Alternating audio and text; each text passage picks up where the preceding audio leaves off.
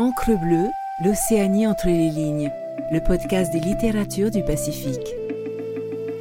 Écoutez Encre bleue, c'est s'amarrer dans le Pacifique pour une minute, pour une heure avec un texte, un auteur. Faites une pause, tendez l'oreille, c'est le murmure des livres. Extrait de Main de glace de Patrice Guiraud, publié par les éditions Au vent des îles, lu par Lucille Bambridge. Mia laissa retomber les rideaux ornés de crépines de la fenêtre de la cuisine. Encore une journée maussade, pensa-t-elle.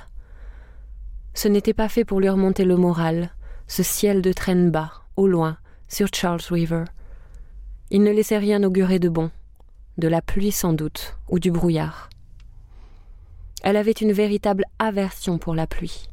Bizarrement, elle l'associait à la rentrée des classes, et comme l'école ne lui avait jamais plu, la pluie lui déplaisait aussi. Elle gardait, de ses années passées dans les différents établissements scolaires qui l'avaient accueillie, le même souvenir d'enseignants arrogants qui n'avaient jamais manqué une occasion de l'humilier. Pour elle, ils étaient tous pareils, imbus de leur savoir et friands du pouvoir facile et de l'ascendance que leur position dominante leur donnait sur les enfants. Il lui suffisait, aujourd'hui encore, de fermer les yeux pour les revoir se pavaner sur l'estrade devant un parterre de gamins soumis, mais sournois, et de se voir, elle, tétanisée au milieu de ce tas de petits morveux.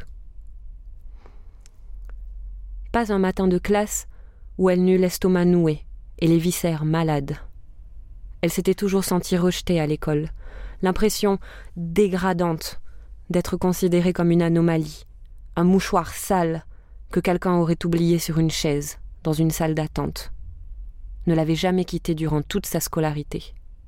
Elle avait haï ses profs, mais plus encore, ses camarades de classe. En y réfléchissant, c'était peut-être de cette époque que lui venait cette répugnance pour les enfants. Elle n'avait eu que très peu de contact avec eux, en tout cas pas amicaux. Et ils n'avaient jamais partagé grand-chose ensemble. Rien n'eut en commun. Pas de jeux dans les cours de récréation, pas de secrets, pas de retrouvailles après les classes et encore moins d'intimité. Mais surtout, pas la même couleur de peau. Ils étaient très vite devenus ses tortionnaires. Aussi loin que sa mémoire remonte, elle ne se souvenait pas avoir jamais eu d'amis, ou même de camarades à cette époque. C'était une mauvaise élève, renfermée et blanche. Mauvaise pioche dans un quartier black. La fille en trop, la brebis galeuse dont personne ne veut. Au mauvais endroit, au mauvais moment, avec les mauvaises cartes. Elle avait vite appris que, s'il n'y avait pas de place pour cette catégorie de perdants dans les beaux quartiers, malgré ce qu'on pouvait penser, il n'y en avait pas non plus dans un coin pourri comme Roxbury. Mia en avait déduit que les miséreux ne sont pas meilleurs que les autres et qu'eux aussi cherchent toujours des déversoirs à leurs bas instincts. Ils en ont besoin pour supporter leur douleur, et s'ils n'en trouvent pas, ils les fabriquent. Elle avait simplement, pendant des années, servi d'exutoire à une bande de jeunes prédateurs sans avenir qui déversaient quotidiennement leur mal de vivre sur ses épaules, et qu'on avait fourgués dans des bâtiments délabrés en attendant qu'ils grandissent pour les foutre en prison. Elle n'avait jamais été l'amie de personne. Un grain de sel dans le poivrier. Mia en avait beaucoup souffert, et le seul fait d'y penser, même des années après, réveillait en elle un sentiment d'abandon, qui lui donnait une forte envie de pleurer. Elle but une nouvelle gorgée de café tout en se dirigeant vers le salon. Encore trop chaud. En passant, elle posa sa tasse près de l'évier. Elle aimait boire son café presque tiède et, pourtant, immanquablement, tous les matins, elle s'en servait une tasse brûlante. C'était comme un rite.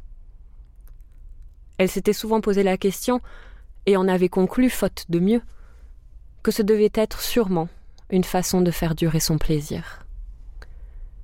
Elle adorait le moment du petit déjeuner, et davantage encore depuis qu'elle ne travaillait plus. Elle alluma la radio en attendant que son café refroidisse dans la cuisine et s'installa dans le fauteuil à bascule. Le chauffage de l'appartement était coupé, comme toujours à cette époque. Elle ne le mettrait en marche qu'au plus fort de l'hiver, à la mi-janvier, quand les températures passent de plusieurs degrés la barre en dessous de zéro. L'unique radiateur électrique que Mia avait fait installer dans le salon était à l'évidence bien trop petit, mais selon elle, largement suffisant pour chauffer son modeste de pièces. Pour l'instant, elle pouvait attendre. Et si elle n'aimait pas la pluie, elle n'en était pas pour autant frileuse. La nature faisait bien les choses. Après tout, il y avait une forme de justice. Elle n'avait pas les moyens de payer une facture d'électricité élevée, mais supportait très bien le froid. Il était courant que, au cœur de l'hiver, elle dorme avec la fenêtre de la chambre ouverte. Toute nue, elle n'avait pas froid. Être nue était une habitude qu'elle avait contractée trente ans auparavant quand elle avait emménagé dans le premier logement qu'elle avait pu assumer seule, sans colocataire. Rester nue dans son appartement avait été une façon d'afficher sa toute nouvelle liberté, son autonomie, et peut-être aussi une façon de s'octroyer une contrepartie à la solitude. Pouvoir être nu chez soi, c'était bien la preuve qu'on était libre, qu'on ne dépendait de personne, et qu'on n'avait aucun compte à rendre à qui que ce soit. Aujourd'hui encore, elle conservait cette habitude. D'ailleurs, aurait-elle pu en changer après tant d'années? Son corps avait certes perdu la délicatesse des courbes qu'elle affichait à vingt ans, mais elle avait su lui conserver une certaine tenue. Les chairs n'étaient peut-être plus aussi fermes, et l'image qu'elle renvoyait n'avait rien d'équivalent avec celle qu'elle avait offerte dans sa jeunesse, mais cela lui importait peu. Elle était moins excitante que par le passé, sinon plus du tout, elle le savait, mais elle s'en moquait. Ce n'était pas pour qu'on la voie qu'elle aimait être nue. C'était pour le plaisir de se savoir libre. Les sensations qu'elle ressentait sur sa peau étaient les mêmes qu'avant. L'érotisme du contact de l'air, avec les parties du corps qui généralement restent emprisonnées dans les tissus, était intact. Elle sourit à l'idée que, si quelqu'un entrait à cet instant dans le salon, il la prendrait pour une vieille folle, un peu perverse. Elle l'emmerdait. Elle avait toujours emmerdé les culs pincés et les panses petits. Sa vie entière, elle les avait subis. Maintenant, elle ne les supportait plus. À force de travailler pour eux et de nettoyer leur merde, au sens propre comme au figuré, pendant des années, elle les connaissait bien, tous ces donneurs de leçons des quartiers chics. C'était là qu'on les trouvait, tapis dans de belles demeures à la façade respectable, à l'abri de la lumière et protégés par la bienséance. Son jugement s'était forgé et il était irréversible. Ces gens-là sont ceux qu'ils cachent, et on ne les découvre qu'en faisant sauter le vernis. Souvent il est trop tard. Il ne faut rien croire de ce qu'ils prétendent, ni de ce qu'ils montrent, et se méfier de leurs discours et de leurs promesses. C'est parmi eux qu'elle l'avait rencontré, et c'était à cause de lui que sa vie avait basculé. Comment aurait-il pu être différent des autres? Comment avait-elle pu être aussi stupide? Elle aurait dû le savoir. Il était le fruit de la bassesse et de la turpitude, issu de cette classe sociale à qui tout est permis, qu'il avait exploité sa vie durant, sans jamais un remerciement sincère.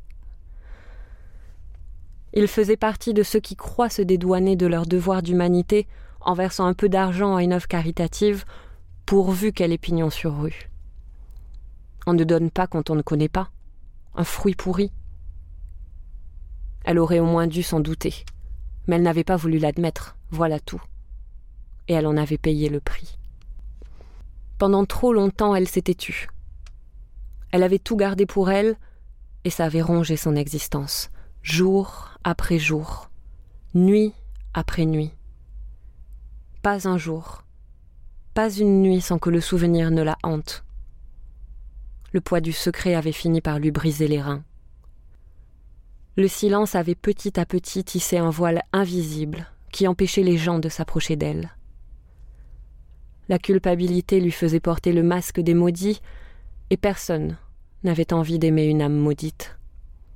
Sa vie d'adulte avait été à l'image de son enfance, solitaire et sans joie. L'amour n'avait jamais croisé sa vie avant lui et plus jamais appris.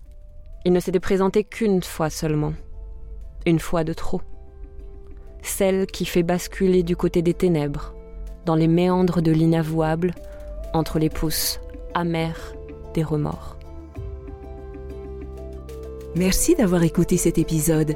N'hésitez pas à naviguer sur Encre Bleue pour découvrir d'autres murmures de livres et les nombreuses discussions d'auteurs et autrices du Pacifique.